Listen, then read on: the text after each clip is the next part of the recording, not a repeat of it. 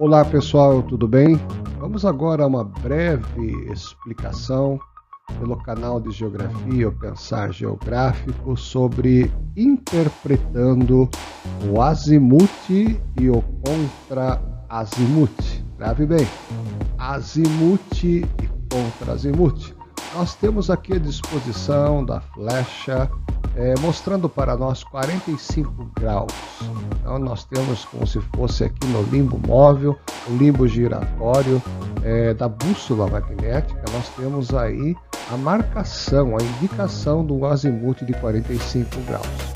Esta é exatamente a direção dada até o rumo da onde você quer seguir, onde está o ponto laser. O contra-azimuth é, na realidade, o inverso, ou seja, 180 graus eu vou somar o azimuth de 45 graus, que vai ser igual a exatamente 225 graus.